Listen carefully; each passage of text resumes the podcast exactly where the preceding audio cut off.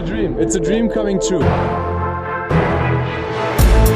NBA mit deutscher Brille. Von und mit dem einzig wahren Philly Fiddler. Long Monday, Woche 22 in der NBA. Nur noch wenige Wochen bis zu den Playoffs. Let's go! Heute der Long Monday noch in gewohnter Form. Nächste Woche mache ich es dann wirklich anders. Dann werde ich gucken, wie die Teams noch spielen müssen, also welche Gegner sie noch haben, wie der Restspielplan aussieht, wie es Richtung Playoffs aussehen kann, welche die möglichen Begegnungen und Paarungen sind. Und ja, deswegen wird das nächste Woche ein bisschen anders sein. Da werde ich mir ein bisschen was einfallen lassen. Ansonsten heute aber nochmal mit den Wochenrückblicken zu den deutschen Teams die Awards, News und der Blick auf die Tabelle. Ja, dann legen wir auch direkt los. Wir fangen wieder an mit den Houston Rockets. Das haben wir auch letzte Woche schon so gemacht. Dennis Schröder leider ohne Erfolg in dieser Woche. Sie haben gegen die Phoenix Suns, gegen die Indiana Pacers und gegen die Memphis Grizzlies gespielt. Dreimal Niederlage gegen die Suns und gegen die Grizzlies war es, wie zu erwarten, auch relativ klar. Gegen die Indiana Pacers hätten sie eigentlich auch gewinnen können. Aber ja, da haben sie am Ende nicht ähm, die Nerven behalten können und nicht die entscheidenden Punkte machen können. Obwohl Christian Wood halt ein starkes Spiel hatte, 32 Punkte gemacht, außerdem 13 Rebounds und 7 Assists, also in allen Kategorien war er der beste Mann.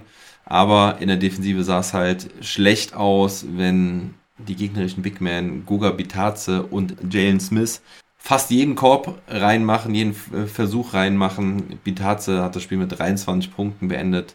9 von 9 getroffen und Jalen Smith von der Bank mit Double-Double 8 von 9 getroffen. Ja, da musst du dich auch nicht wundern, dass du das Spiel verlierst. Also an der Defense hat es vor allen Dingen gelegen.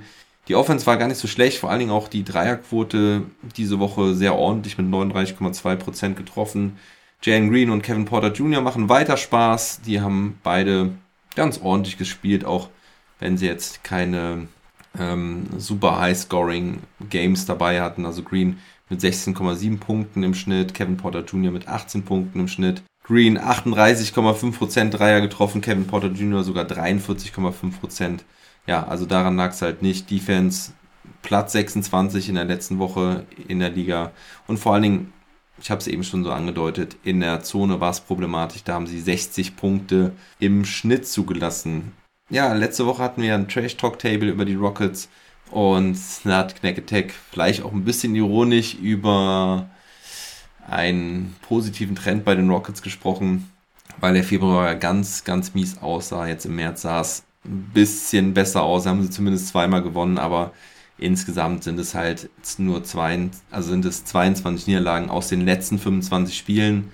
Ja, das ist halt natürlich nichts und es geht nicht um viel bei den Rockets. Es geht um die rote Laterne, es geht um den Draft im kommenden Jahr, also in der Offseason und um den Aufbau in den nächsten Jahren. Wie lang das sein wird, das muss man mal schauen, weil die Rockets auch noch ein paar Protected Picks haben, die sie von den Thunder bekommen haben. Kleine Anmerkung an der Stelle, da habe ich mich nämlich falsch ausgedrückt. Die Houston Rockets haben ja ihre First Rounder von 2024 und 2026 an die OKC Thunder abgegeben. Die sind allerdings geschützt bis zur vierten Position. Das heißt, wenn die Rockets 2024 einen der ersten vier Picks bekommen sollten, dann bleibt er in Houston und dann geben sie dafür nur zwei Second Rounder ab. Das gleiche gilt für 2026, aber ich denke mal, so lange sollten die Rockets nun wirklich nicht tanken. Und ja, was es für eine Neuigkeit aber gibt, sind, dass die Houston Rockets einen neuen Sponsor haben und zwar 50 Cent ist mit jetzt im Sponsorenteam Sire Spirits. Kannte ich vorher auch nicht, wusste, dass er irgendwas da mit Getränken macht. Das sind Weine, Sekte und ein ganz besonderer Cognac, der sogar auch einen Award gewonnen hat. Und da ist 50 Cent jetzt mit im Sponsorenteam. Es wird eine Loge geben ab nächster Saison und da wird viel Werbung von laufen. Ja, also wird man 50 Cent wahrscheinlich dann öfters mal auch in Houston sehen, so wie auch letzte Woche. Pappelapapp, schön, dass du hier bist. Ja, danke für dein Feedback. Ich habe gesehen, du bist ein neuer Follower seit ein paar Tagen. erzähl mir doch mal gerne, wie du hier auf meinen Kanal gekommen bist. Ich schätze mal, du kennst mich von meinem Podcast, wenn du das hier schon so schreibst oder ja, würde mich freuen, was von dir zu hören. Kommen wir aber kurz noch zu Dennis Schröder. Der hat letzte Woche ja, ganz in Ordnung gespielt, hatte zweimal 17 Punkte gegen die Grizzlies und gegen die Phoenix Suns. Im Schnitt waren das dann 13,3 Punkte, 3,7 Rebounds, 4,3 Assists und wieder recht wenige Turnover, nur 1,7. Also das Assist-Turnover-Ratio bleibt weiterhin gut bei Schröder. Das ist ja das, was mir so positiv aufgefallen ist in letzter Zeit und generell, dass er halt auch relativ viel Assists spielt. Und das Zusammenspiel mit Sengun war wieder große Klasse. Es gab einen geilen Pass durch die Beine, den Sengun aber auch extrem geil verwandelt hat.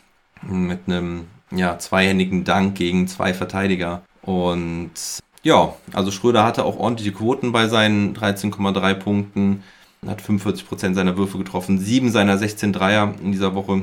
Und ja, ich habe noch einen Fehler gemacht im Trash Talk Table letzte Woche, denn ich habe gesagt, dass er keinen, also dass er in derselben Falle stecken würde, wenn er jetzt einen langfristigen Mid-Level-Exception-Vertrag unterschreiben würde.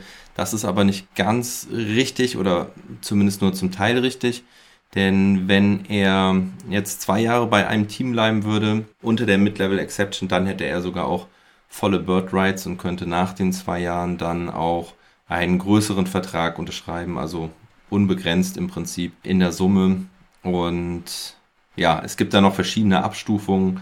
Es gibt dann noch die, die Early Bird Rights, dass er dann 75% mehr bekommen kann, wenn er, glaube ich, über ein Jahr da bleibt. Also das ist wieder mal eine Wissenschaft für sich da in dem Fall. Und ja, ich wollte das nur an der Stelle korrigieren. Also wenn er zwei Jahre beim Team bleibt und halt, also er darf halt nicht getradet werden mit der Mid-Level Exception, dann kann er jeden Vertrag unterschreiben, den er möchte. Und ich habe hier so eine Scheißmücke rumfliegen. Die muss ich jetzt erstmal. Ich glaube, ich habe sie nicht getroffen. Verdammt. Kann gleich nochmal vorkommen. ich hoffe, ich krieg sie gleich. Gut, gehen wir weiter zum nächsten Team. Die Los Angeles Clippers. Da hat Hartenstein ja alle drei Spiele gemacht. Die Clippers haben allerdings alle Spiele verloren, vier Niederlagen in Folge. Und Hartenstein stand sogar teilweise mit Subac auf dem Feld. Das Spiel gegen die Cleveland Cavaliers war ein ziemlich geiles Spiel, ziemlich knapp.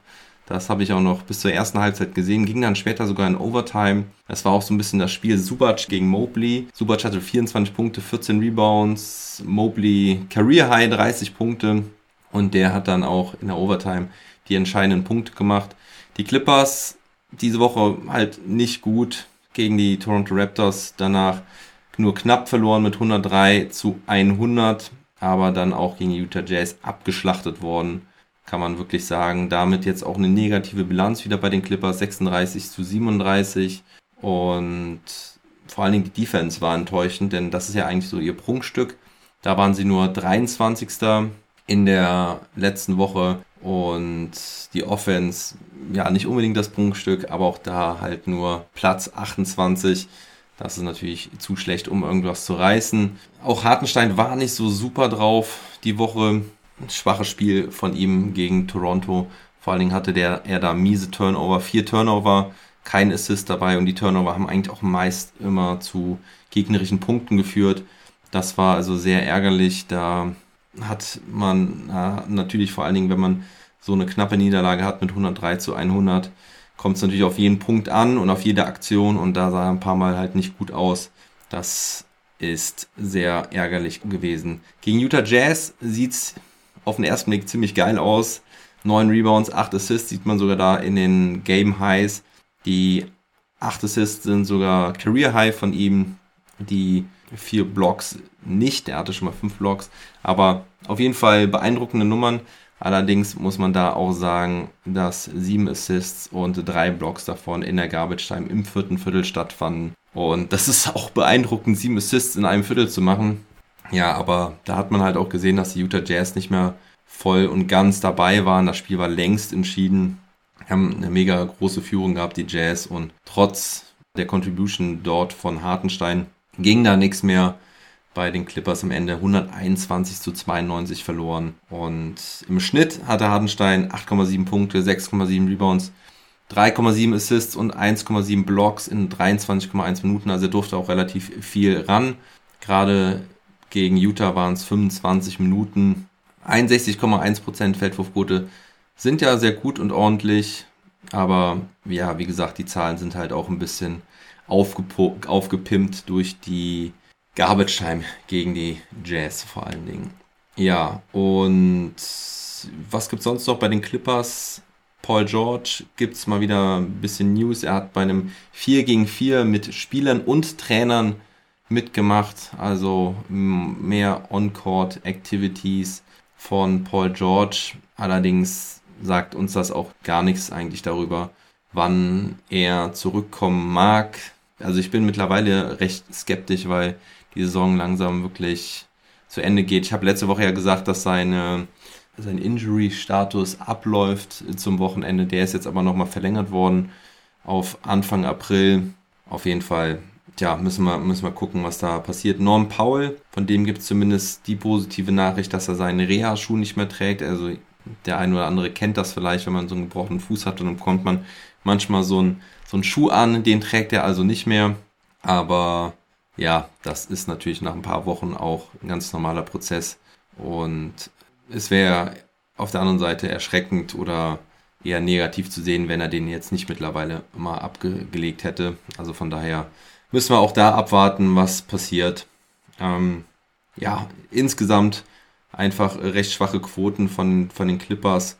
Und ja, mit den vier Niederlagen in Folge passiert aber auch nicht so viel, denn ihr achter Platz ist relativ sicher, denn hinter den Clippers stehen die Lakers und die Pelicans mittlerweile, glaube ich, gleich auf. Werden wir nachher in der Tabelle sehen. Aber ja, da müssen wir eigentlich keine Angst haben, weil der Abstand zu groß ist. Deswegen kann man sich auch so eine Schwächephase mal leisten. Platz 7 wird auch nicht mehr drin sein, denn die Timberwolves sind auch davon gezogen. Zu Hartenstein wollte ich auf jeden Fall noch sagen, ja, schöne Zahlen und trotzdem nix, nicht viel wert, aber dennoch waren da auch ein paar sehr, sehr schöne Pässe und Plays von Hartenstein dabei. Da war auch ein nicer Block von ihm gegen Ende des Spiels. Der hatte es in sich, ja, aber so ein bisschen leere Zahlen. Gehen wir zu den Toronto Raptors. Da gab es drei Siege diese Woche. Die hatten erst einen Roadtrip in LA gewonnen. Das erste Spiel gegen die Lakers mit 114 zu 103. Dann, wie gerade erwähnt, der Sieg bei den Clippers mit 103 zu 100. Dann kamen die Lakers zu ihnen nach Kanada. Das war ein ziemlich spannendes Spiel und auch ein bemerkenswertes Spiel. 128 zu 123 nach Overtime für die Lakers. Scotty Barnes hat da richtig abgeräumt, Career Highs in Punkten und Rebounds, 31 Punkte, 17 Rebounds gegen die Lakers. Und ein anderer stahl ihm aber so ein bisschen die Show. Und zwar war das Russell Westbrook, der sehr viel Kritik einstecken musste in letzter Zeit. Aber Westbrook hat dann den entscheidenden Dreier getroffen, um in die Overtime zu kommen, hat vorher dann auch noch den Stil geholt, auch wenn er vorher noch einen Dreier ziemlich mies gegens Brett geworfen hat, also an die Seite vom, vom Backboard. Naja, aber mit dem Dreier hat er die Lakers in Overtime gebracht und da haben sie dann den Sieg geholt. Zwei Tage später gab es dann allerdings den Sieg gegen die Philadelphia 76ers. Jetzt ist diese Mücke hier Ha! Jetzt habe ich sie. Ich glaube, ich habe sie erwischt. Die wollten mich nämlich gerade schon wieder stechen. ich hoffe, es hat sich keiner erschreckt. Also, ähm, gegen die Philadelphia 76ers gab es dann einen sehr erfreulichen Sieg. Da haben sie Harden und Embiid ziemlich kalt gestellt. Und vor allen Dingen Harden hat am Ende nichts mehr auf die Kette bekommen. Den haben sie gut gestoppt. Chris Boucher hat ganz zum Schluss dann noch einen Offensivfoul gezogen. Da ging der Ellbogen von Harden in, in sein Gesicht. Ja, der eine oder andere mag darüber streiten wollen, dass das kein Offensivfoul war, sondern eher ein Defensivfoul. Ich bin mir da auch nicht so ganz sicher, denn Boucher hatte auch keine feste Position. Allerdings würde ich trotzdem eher zu Offensivfoul gehen, denn der Ellbogen trifft ihm halt klar im Gesicht und es ist jetzt nicht so, als hätte Boucher da irgendwie eine Bewegung zu Harden gemacht. Er ist zwar ein bisschen seitlich gegangen, aber naja, ich finde, der, der Call war auf jeden Fall vertretbar. Großartiger Sieg der Raptors in Philadelphia. Siakam hat dort 26 Punkte. Der hatte sowieso eine ganz gute Woche. Auch gegen die Clippers hat er 31 Punkte gemacht. Im Schnitt waren es 25,3 Punkte, 9,8 Rebounds, 5 Assists Und wer auch so jetzt so ein bisschen seine Chance genutzt hat, ist Precious Ashuva. Der hat auch das eine oder andere Mal von Anfang an gespielt. Gegen die Sixers war er sogar mit Birch, Cam Birch zusammen auf dem Feld. Da haben sie die Zone dicht gemacht gegen Embiid. Und er hatte 15 Punkte und 7,8 Rebounds im Schnitt in 32,5 Minuten. Also das sehr erfreulich. Die Raptors zwischenzeitlich wieder mal mit fünf Siegen in Folge nach dem Auswärtstrip in LA. Amoni Brooks hat seinen zweiten 10-Day-Contract unterschrieben, weil Malachi Flynn, der Backup Point Guard Sophomore, immer noch verletzt ist. Und wer auch noch verletzt ist, ist OG Anunobi. Der fehlt den Raptors jetzt schon, glaube ich, über einen Monat. Das ist auf jeden Fall ja, ziemlich mies für die Raptors. Sie könnten nochmal deutlich besser sein, wenn OG Anunobi dabei ist. Der ist so, so wertvoll. Aber ich denke schon, dass er zu den Playoffs wieder zurück sein wird. Hat ja eine Fingerverletzung.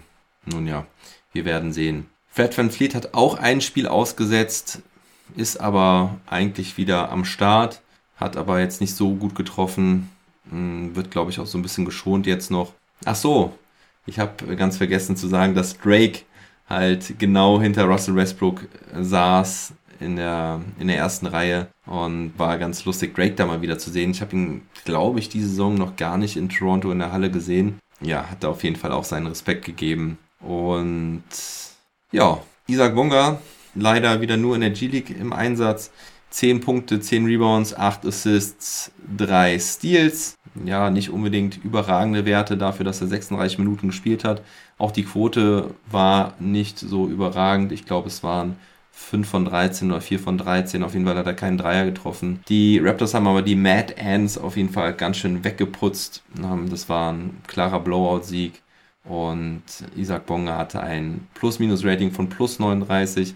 Und damit haben die Raptors 905 sich auch als erster im Osten für die Playoffs qualifiziert. Das Ganze läuft unter dem Hashtag Road to Six. Also werden wir Bonga da vielleicht auch in der Postseason sehen.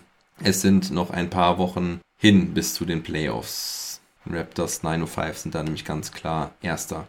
Gehen wir zum nächsten Team, die Orlando Magic. Die haben die Woche drei Spiele gehabt. Erst gab es eine Niederlage gegen die Brooklyn Nets und gegen die Detroit Pistons. Da sahen sie in beiden Spielen mega schlecht aus, vor allen Dingen in der Defense. Das war katastrophal gegen die Brooklyn Nets. Haben so 150 kassiert. Kyrie Irving hatte da 60 Punkte gemacht. Und gegen die Detroit Pistons gab es 51 Punkte von Sadiq Bay. Jo, da hat Franz Wagner zwar 26 Punkte gemacht und ein ordentliches Spiel gehabt. Aber ja, das ist natürlich ganz schön bitter, wenn man gegen den 14., gegen den man sich vielleicht so ein bisschen betteln wollte, ja, so auf die Nuss bekommen hat. Also gut, am Ende war das Spiel bei 134 zu 120, aber ja, das sah schon relativ deutlich aus zwischenzeitlich. Und Sadiq Bey hatte, glaube ich, zur Halbzeit schon 34 Punkte oder so. Also der hätte fast sogar auch noch mehr Punkte machen können. Dann gab es allerdings letzte Nacht ziemlich erfreulich einen Sieg gegen die Oklahoma City Thunder. 90 zu 85. Gutes Oldschool-Ergebnis. Wendell Carter Jr. mit Career High 30 Punkten. Außerdem hatte er 16 Rebounds. Der ist sowieso einer der positiven Überraschungen seit dem All-Star Break. Carter Jr. mit 24 Punkten, 12 Rebounds, 3 Assists in der letzten Woche und ja, das ist nicht ganz das, was er seit dem All-Star Game erreicht, aber da sind die Werte ähnlich. 20,2 Punkte, 12 Rebounds, 2,9 Assists, aber vor allem die Quoten sind sehr gut. Er nimmt weniger Dreier als vorher. Es sind nur 2,4 Versuche. In der Saison im Schnitt waren es, glaube ich, so um die 3,5. Aber er trifft sie halt sehr effizient, 45,5 Prozent. Und insgesamt am Korb vor allen Dingen ist er sehr dominant. Seine Feldwurfquote insgesamt ist bei 60,5 2%. Also Carter Junior macht auf jeden Fall Spaß. Da können die Orlando Magic auf jeden Fall froh sein, dass sie ihm vor der Saison so einen guten Vertrag gegeben haben. Wer ein bisschen abgekühlt ist, ist Markel Fultz. Der hat ja einen ganz guten Einstand nach seiner langen Verletzung. Aber der hat jetzt in der letzten Woche nicht so gut gespielt, nicht so gut getroffen, auch nicht so gute Plays gemacht. Also das Playmaking leider auch nicht so effizient. Und die Offensive sowieso die Schwachstelle bei den Magic seit Wochen. Letzte Woche wieder 30. wie schon in der Woche zuvor. Im Offensive Rating ein True Shooting nur von 51,8%. Auch das ist, glaube ich, das schlechteste oder zweitschlechteste der Liga gewesen. Und was unter anderem auch ein Grund sein mag, auch wenn er nicht sehr, sehr gut trifft, aber trotzdem ein guter, wichtiger Spieler für das Team ist es Jalen Sachs. Der hat mit Knöchelproblemen gefehlt, konnte diese Woche nicht spielen, sollte diese Woche aber wieder zurückkehren. Wer aber nicht zurückkehren wird die Saison ist Jonathan Isaac. Das ist auch keine große Überraschung mehr. Also wie sie diese Rückkehr eigentlich immer wieder verschoben haben, ist irgendwie lächerlich. Denn es hieß anfangs, er sollte ja im Dezember wiederkommen. Dann wurde es auf Januar verschoben. Dann wurde es eigentlich immer zwei Wochen nach hinten geschoben. Und ja, jetzt ist aber bekannt geworden, dass Jonathan Isaac die Saison nicht mehr zurückkehren wird. Wäre ja auch totaler Quatsch, ihn da für die letzten zehn Spiele zu bringen. Dann soll er lieber die Reha nochmal ausweiten und nächstes Jahr gesund und munter zurückkehren. Setzen wir uns noch kurz die deutsche Brille auf. Franz Wagner und Moritz Wagner sind zusammen gestartet gegen Detroit. Das war die schöne Story vom Donnerstagabend. Das war ja das einzige Spiel, was am Donnerstag stattfand in der NBA. Detroit gegen Orlando Magic, der, das, das super Spiel um die rote Laterne.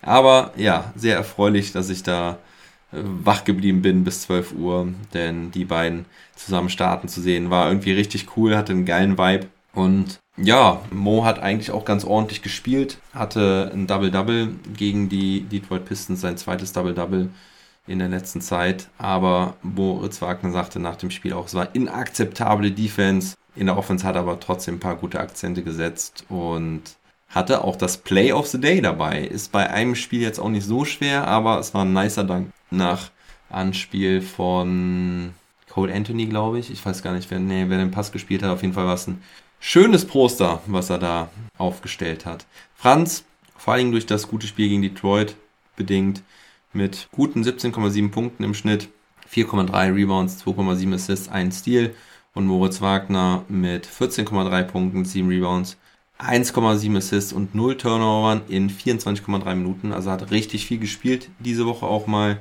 Lag halt auch daran, dass wir da zwei Blowouts hatten, aber weil ja auch einige Big Men verletzt waren. Chuma Okiki müsste jetzt wieder dabei sein und hat, glaube ich, auch gegen, die, gegen OKC jetzt schon gespielt. Wer hat denn noch gefehlt? Ja, Wendell Carter Jr. hat auch ein Spiel noch gefehlt. Ja, gegen Detroit hat Wendell Carter Jr. auch gefehlt, ja. So viel zu den Orlando Magic. Gehen wir weiter zu den Dallas Mavericks. Da gab es erst einen Sieg gegen die Brooklyn Nets. 113 zu 111, knappes Ding. Und es sah eigentlich auch lange danach aus, als würden die Mavs das Spiel verlieren. Aber dann kam Spencer Dinwiddie oder wie man ihn in Dallas auch gerne nennt, Winwiddie. Der hat dann nämlich den Buzzerbeater-Dreier reingenagelt nach Vorlage von Luka Doncic, der dann vorher gedoppelt wurde. Dinwiddie stand aber gar nicht so frei und macht das Ding halt trotzdem rein. Mega geiles Ding. Sein zweiter Game Winner hintereinander. Also Tage zuvor hatte er auch den Game Winner gegen die Boston Celtics getroffen. Und ja, auch in dem Spiel Doncic, aber eigentlich der überragende Mann. 37 Punkte, 9 Rebounds, 9 Assists. Und dann folgten allerdings zwei Niederlagen alles Auswärtsspiele im Übrigen, die Mavericks auf einem Roadtrip gewesen. Haben in Philadelphia 111 zu 101 verloren. Das ging eigentlich noch vom Scoring her, auch wenn Luka Doncic da eine Off-Night hatte. Jane Brunson da Topscorer in dem Spiel gewesen mit 24 Punkten. Und dann gab es eine ziemlich deutliche Niederlage gegen die Charlotte Hornets mit 129 zu 108. Da hat eigentlich niemand funktioniert außer Luka Doncic, der überragende 37 Punkte hatte, 8 von 12 Dreiern getroffen. Ja, aber der Rest der Mavs hat überhaupt nichts hinbekommen und war schlecht. Hi Nico, ja, schön, dass du da bist, auch wenn du nur kurz vorbeischaust. Da freue ich mich auch immer wieder drauf. Ja, woran lag es vor allen Dingen an der Defense? Zweitschlechteste Defense der Woche, 125,8 Defensive Rating. Doncic mit ziemlich guten 30,3 Punkten im Schnitt, 6,7 Rebounds, 7,3 Assists, 44,1% Dreierquote. Interessanterweise wieder seine Freiwurfquote relativ gering mit nur 66 Prozent. Also manchmal kommt mir das so vor, als wäre Luka Doncic wie in einem 2K-Game am Start und denkt sich irgendwann, ist es einfach zu einfach Und ich werfe meine Freiwürfe dann extra mit weniger Konzentration, damit es irgendwie fair auch für den Gegner ist. Also das kann es mir nicht mehr erklären, dass immer wieder die Freiwurfquote runtergeht, wenn seine Dreierquote hochgeht. Aber nichtsdestotrotz, auch trotz der zwei Niederlagen, ist er jetzt in der MVP-Ladder auf Platz 5. Also stößt da unter die Top 5 Spieler.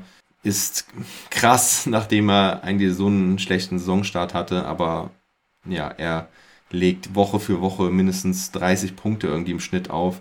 Das ist echt überragend. Diese Woche sollte es nicht so klappen mit den Wins, aber wenn man so krass überragend gespielt hat wie in den letzten Wochen, dann kann man sich auch mal zwei Niederlagen in Folge leisten. Das ist auch das erste Mal seit Anfang Februar, dass das passiert ist. Also das letzte Mal, als sie zwei Niederlagen in Folge, Folge hatten, war Christoph Porzingis noch im Kader und gegen die Charlotte Hornets hat halt auch Spencer Dinwiddie gefehlt, der wirklich enorm wichtig geworden ist für die Mavericks.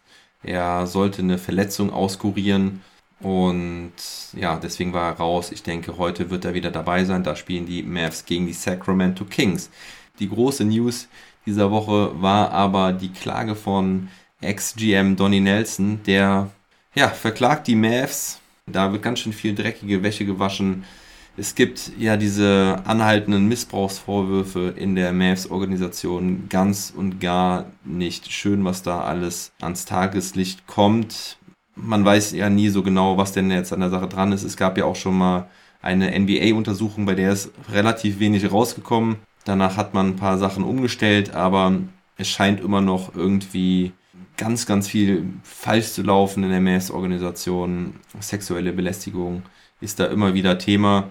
Ich finde das ganz schrecklich, das Thema, aber wir werden das am Freitag im Trash Talk Table besprechen. Da ist der Age bei mir wieder zu Gast und zu Besuch und dann werden wir uns dem Thema annehmen und da nochmal mehr in die Tiefe gehen. Das möchte ich hier an der Stelle jetzt nicht machen. Auf jeden Fall ist es ganz schön traurig. Donny Nelson war 24 Jahre bei den Mavs und dass das Kapitel ja erstmal so blöd im Sommer zu Ende gegangen ist, war schon doof. Aber dass da jetzt vielleicht noch viel mehr Schlimmeres ans Tageslicht kommt, ja, ist wirklich nicht schön. Aber es ist auch wirklich sehr komisch, was da alles, ja, was es da alles für News gibt dazu. Donny Nelson hat wohl anscheinend auch nicht richtig kooperiert mit der NBA damals. Vielleicht lag das auch daran, dass er irgendwie die Mavs schützen wollte. Ich weiß es nicht genau. Ich werde auf jeden Fall nochmal dick in die Recherche gehen zu, bis Freitag und dann werden wir das Ganze im Trash Talk Table besprechen. Gucken wir gerade noch auf Maxi, der war gegen Charlotte mal wieder gestartet. Das lag halt daran, dass Dinwiddie raus war. Hat neben Paul gestartet. Hm, das hat nicht gut funktioniert, vor allem nicht am Anfang. Die Mavs kamen überhaupt nicht ins Spiel. Die Mavs waren direkt mit 15 Punkten oder so hinten. Und Maxi generell im Moment nicht ganz so gut in Form. Der Wurf ist jetzt ein bisschen besser geworden als die katastrophale letzte Woche. Allerdings immer noch schwach, 30% nur Dreier getroffen. Es waren 6,3 Punkte, 4,7 Rebounds und ein Assist. Also auch die durchschnittlichen Zahlen nicht wirklich gut. Er hat nämlich auch relativ viel gespielt. Aber naja, ich hoffe einfach, dass Maxi dann in den Playoffs gut am Start ist. Marquis Chris hat übrigens auch wieder gespielt, war zurück hatte ganz ordentliche Zahlen da, dort von der Bank gegen Charlotte. Allerdings, ja, war da auch ziemlich viel Garbage Time dabei. Gehen wir zu den Boston Celtics. Bei denen läuft es weiter wie geschmiert. Drei Siege in Folge. Auch einen dicken Auswärtstrip gehabt. In Golden State gewonnen, in Sacramento ziemlich klar gewonnen. Und auch gegen die Denver Nuggets letzte Nacht mit 124 zu 104. Klare Nummer. Tatum jedes Mal Topscorer. 19 Siege jetzt aus den letzten 22 Spielen. Und was mir vor allen Dingen so gut bei den Celtics gefällt, dass halt wirklich da ein Spielfluss drin ist, dass sie den Ball laufen lassen. Das kann man auch mit Zahlen belegen. Die Assist Ratio, also wie viel der Punkte einem Assist folgen, dieser Wert ist auf 21,9% gestiegen. Letzte Saison war der bei 17,1%. Das ist ein großer, großer Unterschied. Also letzte Woche war er bei 21,9% und im Gegensatz zur letzten Saison waren das halt 17,1%.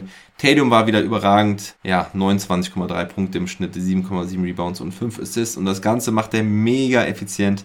79,1% True Shooting, das ist bombastisch. Und auch sein kogenialer Partner Jane Brown hat auch wieder gut getroffen. 28,7 Punkte im Schnitt.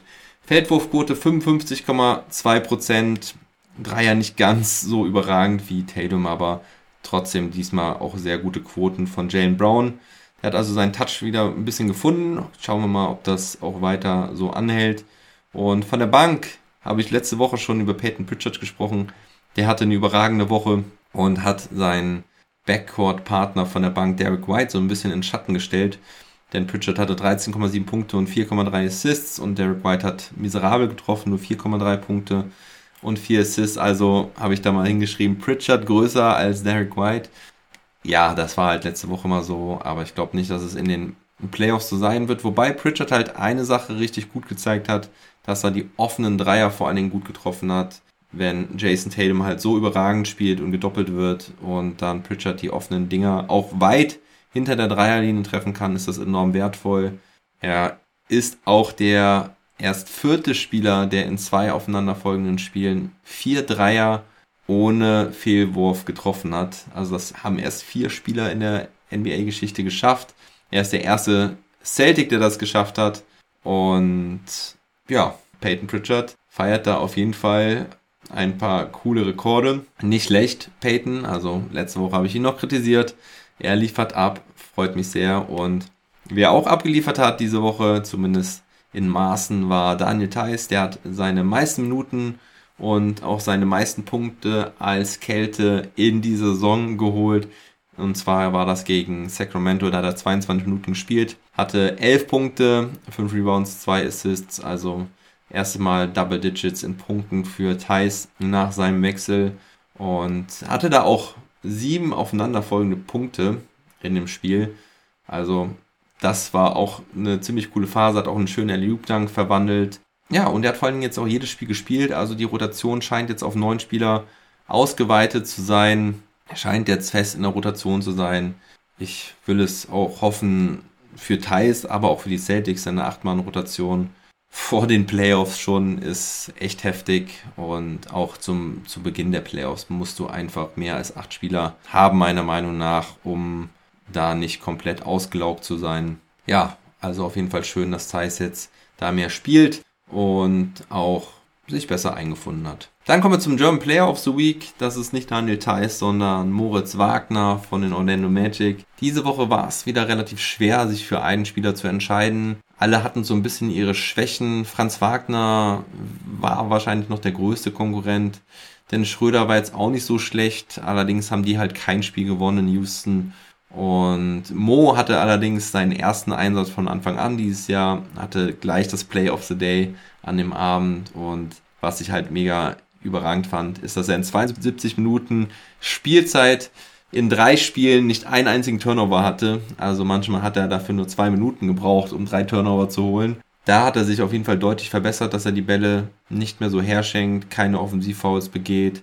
Und ja, deswegen, das ist auf jeden Fall sehr wertvoll bei ihm, dieser, dieser Schritt. Und ja, seine Zahlen generell waren ja auch ordentlich mit 14,3 Punkten, 7 Rebounds, 1,7 Assists und deswegen ist Mo der German Player of the Week. Und dann kommen wir zum German Player of the Week. Das hat auch Moritz Wagner inne. So, leider ist das Video mit Musik unterlegt. Ja, deswegen lasse ich einfach mal durchlaufen. Das, also es gab einige gute German Plays diese Woche. Es war sehr schwer, mich zu entscheiden. Ich habe vorhin diesen Pass von Schröder durch die Beine auf Sengün angesprochen.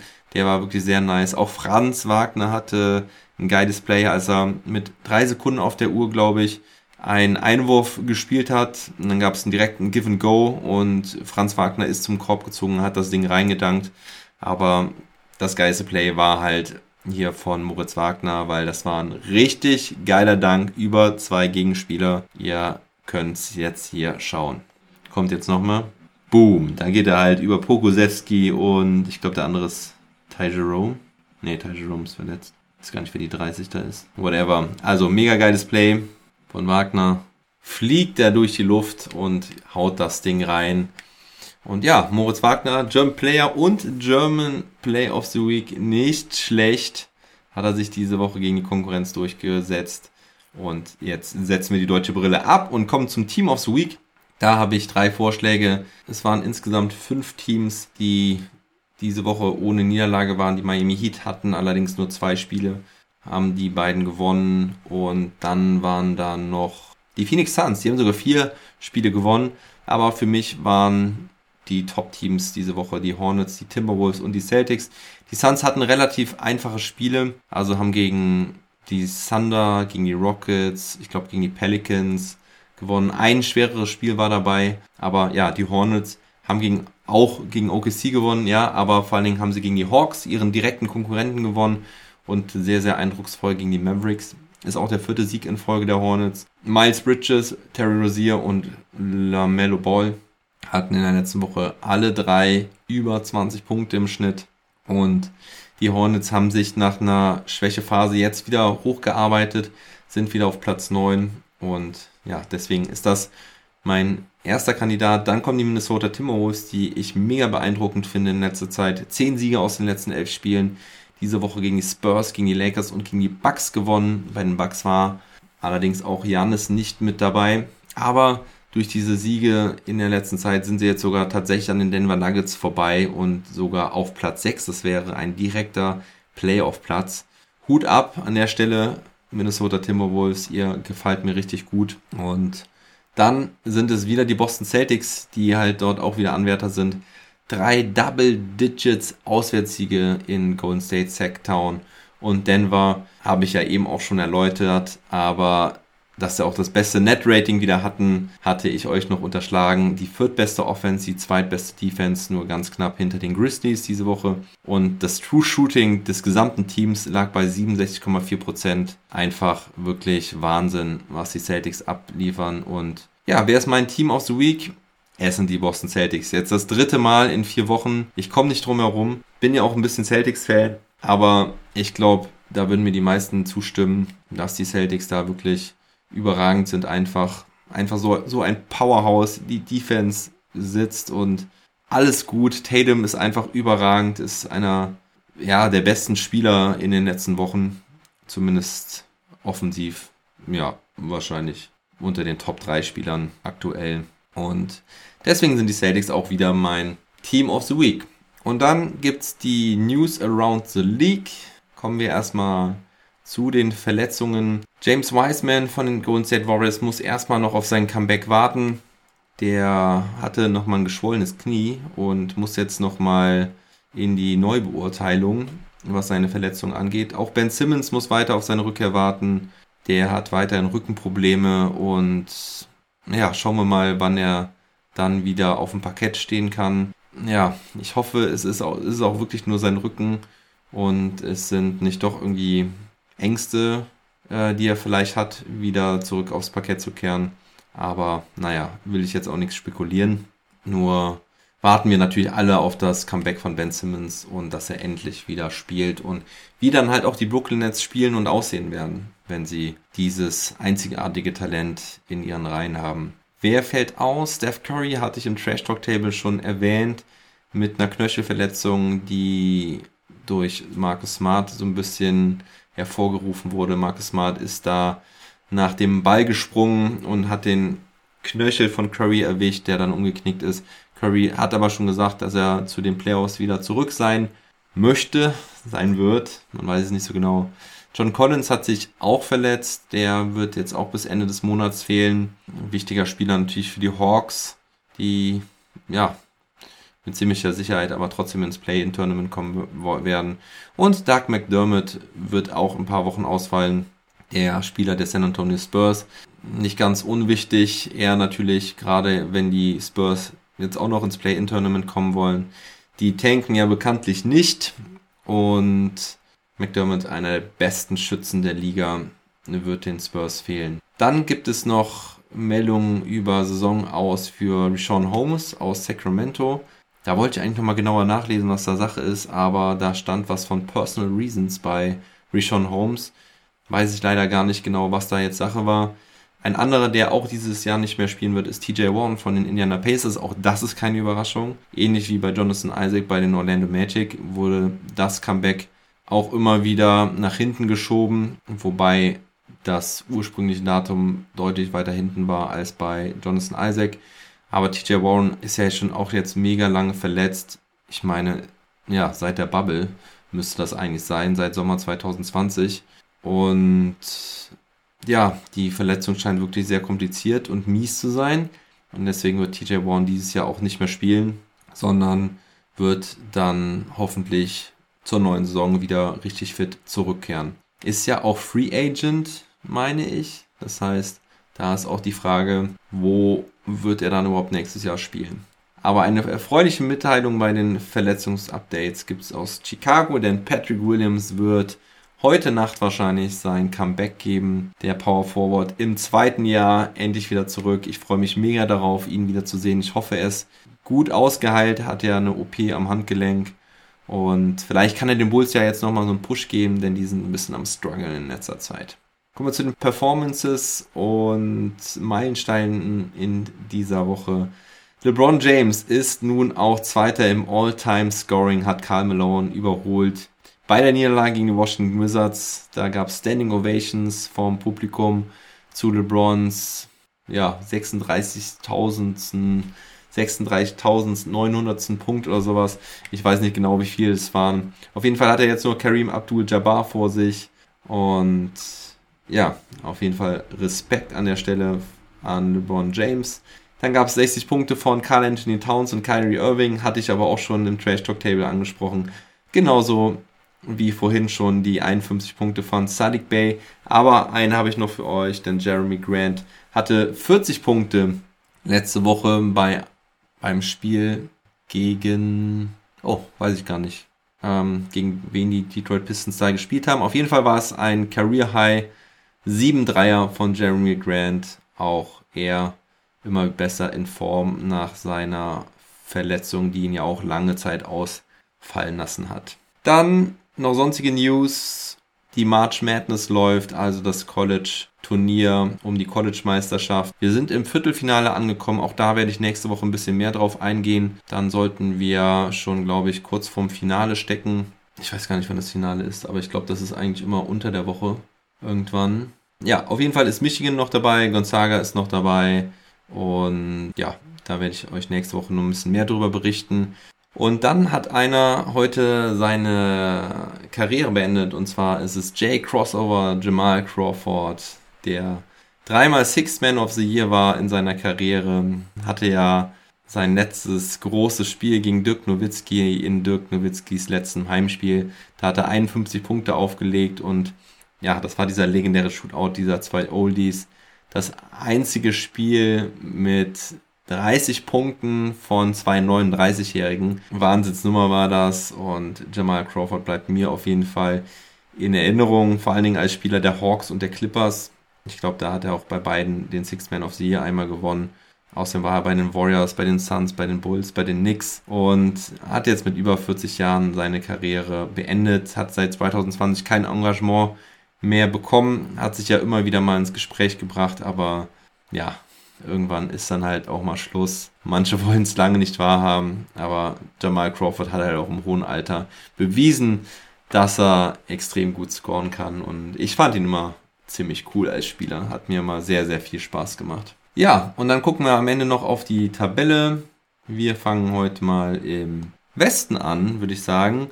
Ganz unten die Houston Rockets mit drei Spielen Rückstand auf die OKC Thunder. Dann kommen die Sacramento Kings, die auf Platz 10 mittlerweile sechs Spiele Rückstand haben, haben auch wieder drei Spiele in Folge verloren. Also mit den Kings wird auch dieses Jahr wieder nichts gehen. Die Trailblazers jetzt auch mit vier Niederlagen in Folge auch zu weit abgeschlagen. Die einzigen, die ums Play-In noch spielen, sind die San Antonio Spurs. Die haben zweieinhalb Spiele Rückstand auf die Lakers, die jetzt halt auf Platz 10 sind. Allerdings ja, gleich auf mit den Pelicans. Gleiche Bilanz haben die beide 30 Siege, 41 Niederlagen. Die Lakers haben aber mit oder hatten letzte Woche zumindest das schwerste Rechtsprogramm. Ich weiß jetzt nicht, wie es drei Tage später aussieht. Allerdings haben die Lakers auf jeden Fall noch ein schweres Restprogramm mit ihren verbleibenden elf Spielen. Also die Spurs könnten da vielleicht nochmal angreifen. Auf Platz 8 ziemlich sicher die Clippers, habe ich eben erwähnt. Fünf Spiele nach hinten, Vorsprung 6,5 Spiele Rückstand auf die Nuggets, die jetzt halt auf Platz 7 abgerutscht sind. Wobei auch die die gleiche Bilanz haben mit den Timberwolves, die dann auf Platz 6 stehen. Die Timberwolves mit vier Siegen in Folge, die Nuggets halt mit zwei Niederlagen in Folge. Dann kommen die Mavericks, die jetzt auch wieder so ein bisschen Anschluss verloren haben an die Jazz. Also es wird noch ein spannendes Rennen hier zwischen Platz 4 und Platz 6. Äh, da bin ich sehr gespannt, was da noch so passiert. Die Jazz jetzt drei, mit drei Siegen in Folge. Donovan Mitchell gestern mit 36 Punkten im Madison Square Garden. Die Warriors strugglen so ein bisschen, also die sind auch noch nicht sicher auf Platz 3. Hatten nur vier Siege aus den letzten zehn Spielen. Steph Curry fehlt ja jetzt. Draymond Green ist gerade erst zurückgekehrt. James Wiseman kehrt nicht zurück. Also die Warriors auch so ein bisschen mit Problemen. Ja, die Grizzlies auf Platz 2 und ganz weit vorne die Suns auf Platz 1, die auch mittlerweile schon offiziell für die Playoffs qualifiziert sind. Im Osten die Orlando Magic mit einer Niederlage mehr als die Detroit Pistons. Da halt ärgerlich, dass man das direkte Duell gegeneinander verloren hat. Ich habe ja noch meine Wette laufen mit dem Sobbers. Nein, es ist keine richtige Wette. Allerdings habe ich gesagt, die Magic beenden die Saison auf Platz 14 und das hoffe ich auch, dass sie die Pistons noch einholen. Dann kommen die Pacers auf 13, die Knicks auf 12, die Wizards auf 11. Viereinhalb Spiele Rückstand auf die 10 platzierten Hawks. Also auch da bin ich mir ziemlich sicher, dass da nichts mehr geht. Die Hornets jetzt mit einem Sieg mehr als die Hawks auf Platz 9. Die Nets auch nur ein Spiel davor mit 37 Siegen und 34 Niederlagen. Die Raptors, ja, mit einem relativ sicheren Polster, drei Spiele davor. Mein Raptors-Experte Jonas sagte ja, dass die Nets sogar noch auf Platz 6 vorrücken. Da müssen sie sich jetzt aber wirklich sputen. Aber sie haben halt auch Kevin Durant, also es ist nicht unmöglich. Die Raptors sind halt echt schon knapp dran jetzt an den Cavaliers. Das natürlich ärgerlich, es wäre natürlich ärgerlich für die Cavs, wenn die wirklich noch auf Platz 7 durchrücken. Aber genauso auch die Bulls sind da noch in Gefahr. Die haben nämlich jetzt drei Spiele hintereinander verloren. Die sind auch wirklich näher an Platz 7 als an Platz 4 mittlerweile. Haben nur eine Niederlage weniger als die Cavaliers. Haben also auch noch zwölf Spiele. Dann kommen die Boston Celtics, die mittlerweile richtig auf Homecourt Advantage Kurs sind. Sind sogar nur ein halbes Spiel hinter den zweitplatzierten Bucks. Also es ist auch echt Wahnsinn, was die Celtics für einen Run hingelegt haben in den letzten Wochen. Sind gleich auf mit den 76ers, die allerdings zwei Spiele weniger haben. Ja, also einen Sieg und eine Niederlage weniger. Und die Bucks knapp davor. Und die Heat mit einem leichten Vorsprung. Wie gesagt, die haben ja auch ihre beiden Spiele in dieser Woche gewonnen. Ja, und das war's im Prinzip auch schon von dem Long Monday inhaltlich.